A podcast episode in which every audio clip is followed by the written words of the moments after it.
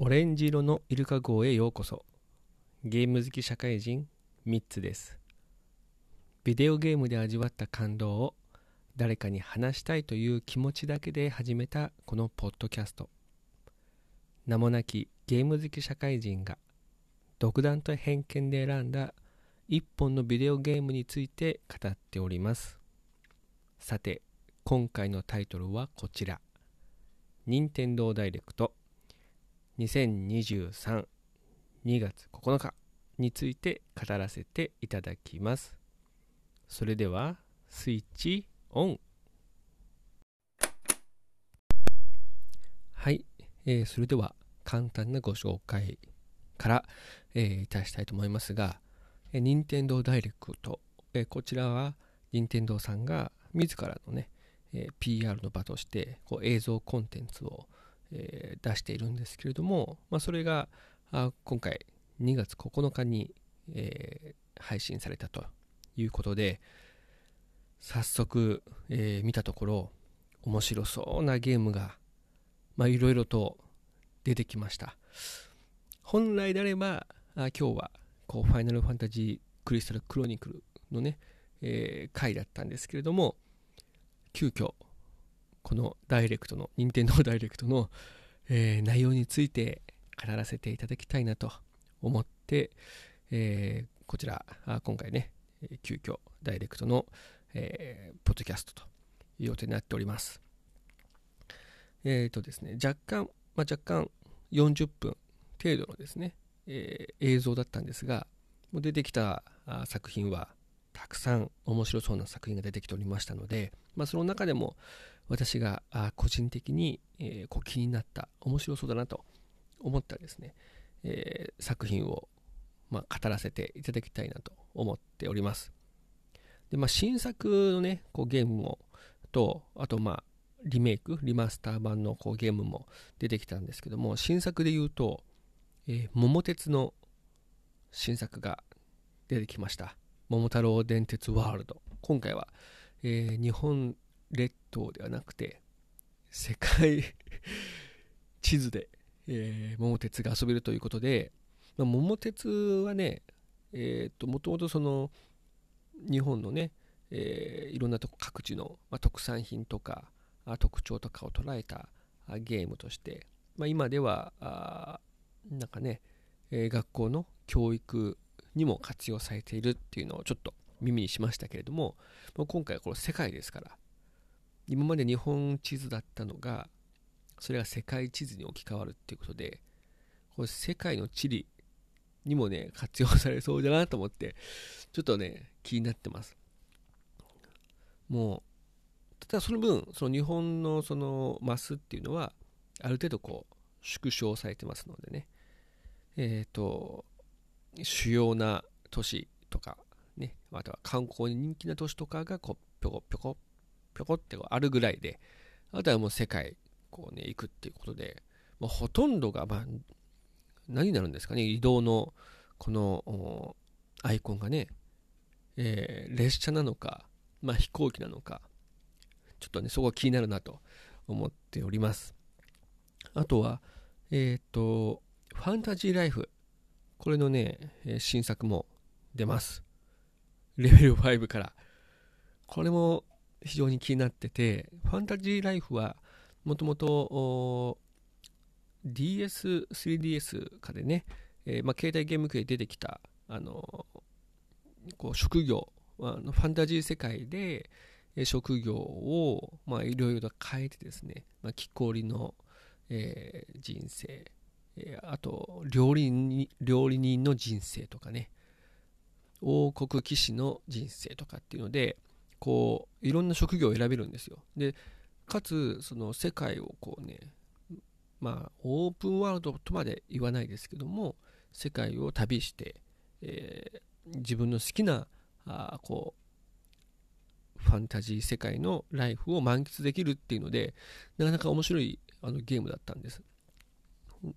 で私もよくやってたんですけどもこれのね新作が出るっていうことでこれもちょっと気になったゲームの一つですね。ファンタジーライフアイぐるぐる竜と時を盗む少女っていう、えー、ゲームがこう出てくるよということでした。あと、もう一つ、えー、新作では、あのディズニー・イリュージョン・アイランドっていうね、えー、ディズニーの横スクロールアクション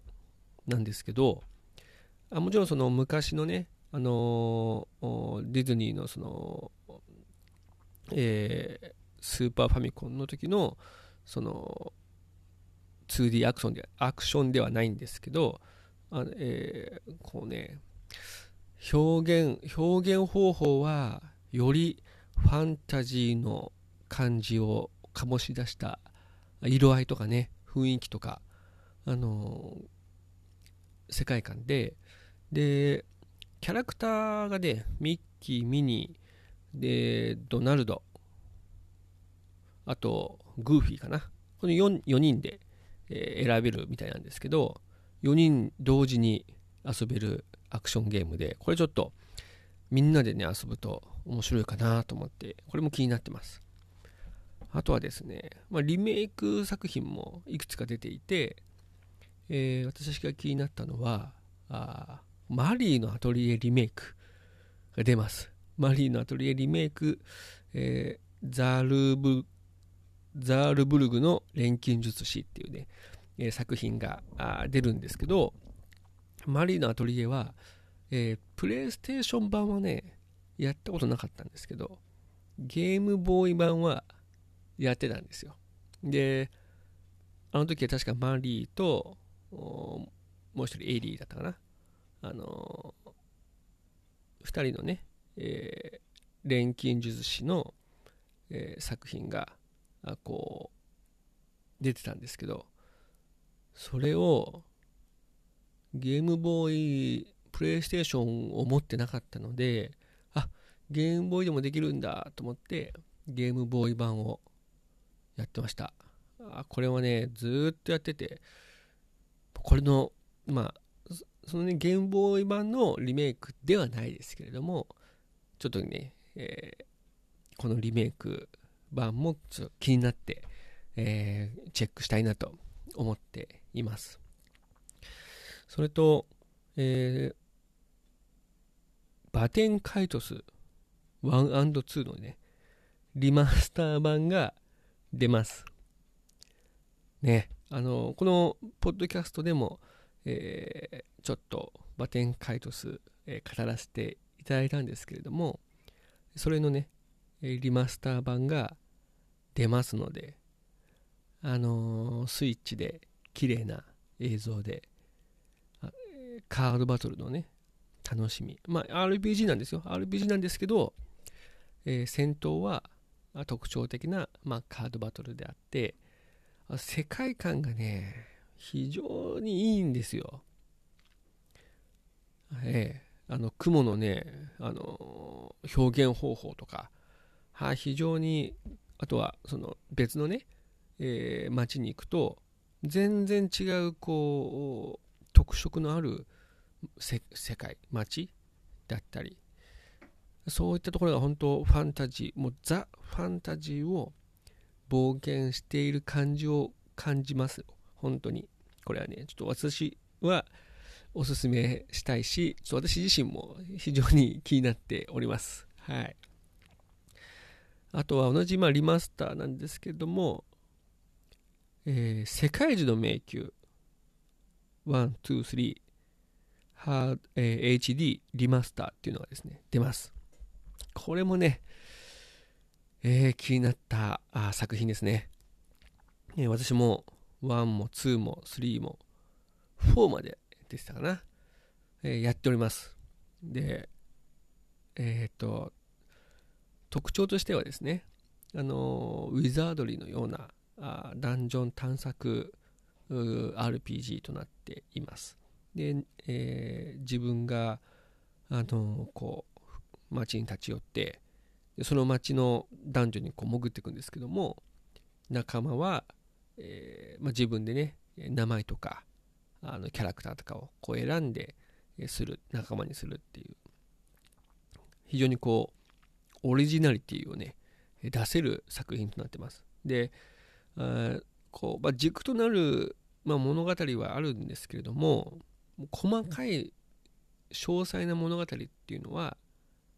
あまりね、そのダンジョンを潜る潜ってお話が進んでいくっていうことなので、えー、ないんですけども、こう脳内の中でね、物語がこう作られていく、え自分の中で想像して勝手に物語を作っていくっていうこう作品で、えー、マップがねまたこれ特徴的なんですよ。あの自分でこうねマップを書くあのー、書いてねで自分なりのこうマップを作っていく。っていうことがね、えー、まあ原作ではオリジナルでは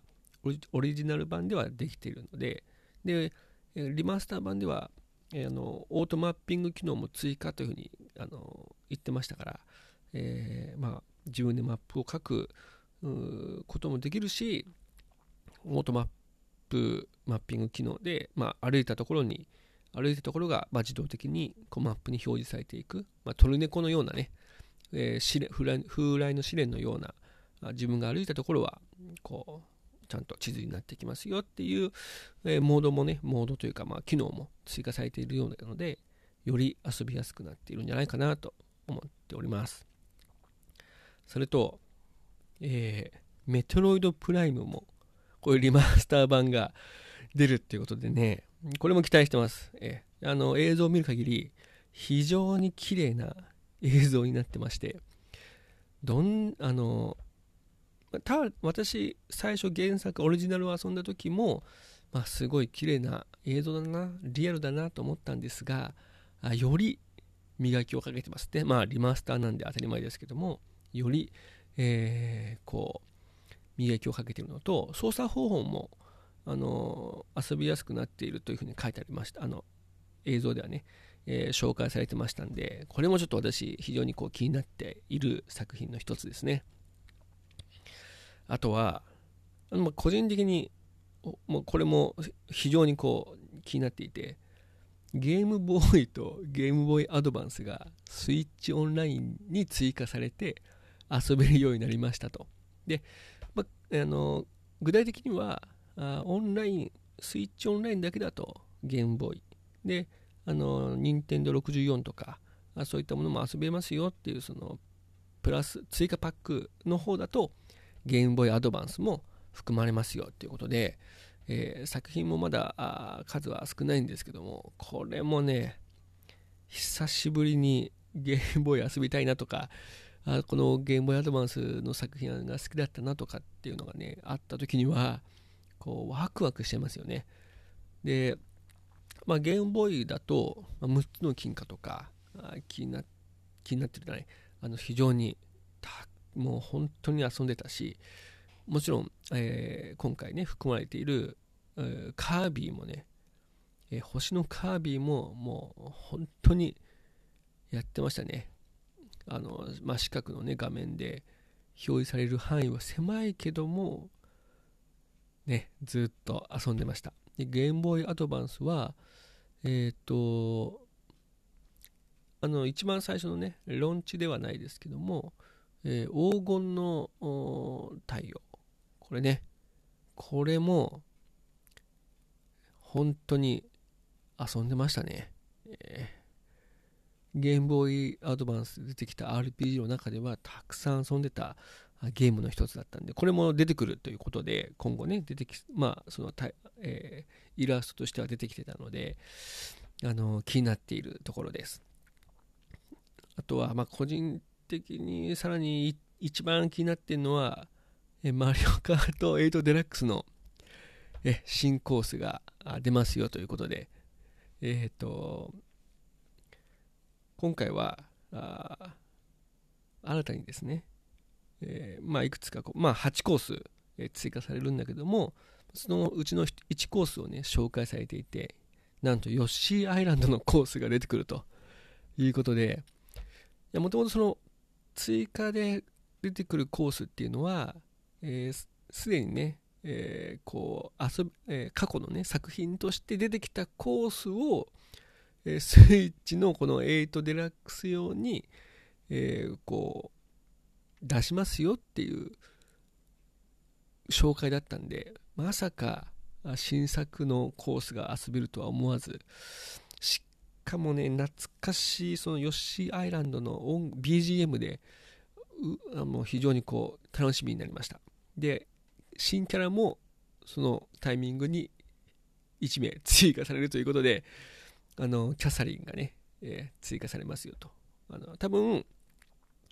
あのキャサリンのそのキャラクターがいろんな色がね出てきてたんで、まあ、おそらくヨッシーのあのアイコンのところに、まあ、キャサリンも出てくるのかなと思っておりますが非常にこう楽しみなこれから楽しみがこれからの楽しみがいっぱい出てきたと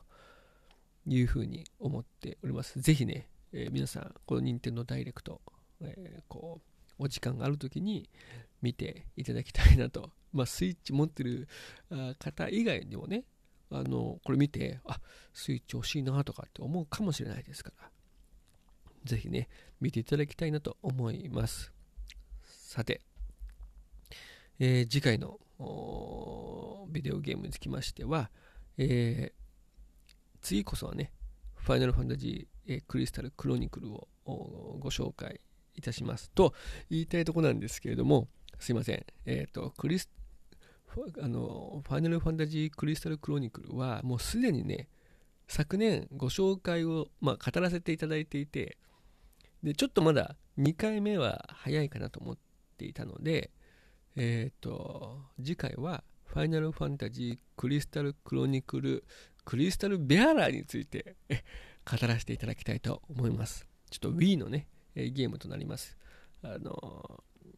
このポッドキャストでは初めてね、Wii のゲームをね、あの語らせていただくんですが、あこれもね、非常に面白い、私の好きなゲームの一つでございます。えー、次回タイトルに関する思い出やコメント、配信内容に関するご要望などにつきまして、えー、大募集しております。Twitter、ハッシュタグ、オレイルでお気軽にツイートいただければと思います。それでは次回もちょっとした時間のお供をさせていただければと思います。スイッチオフ。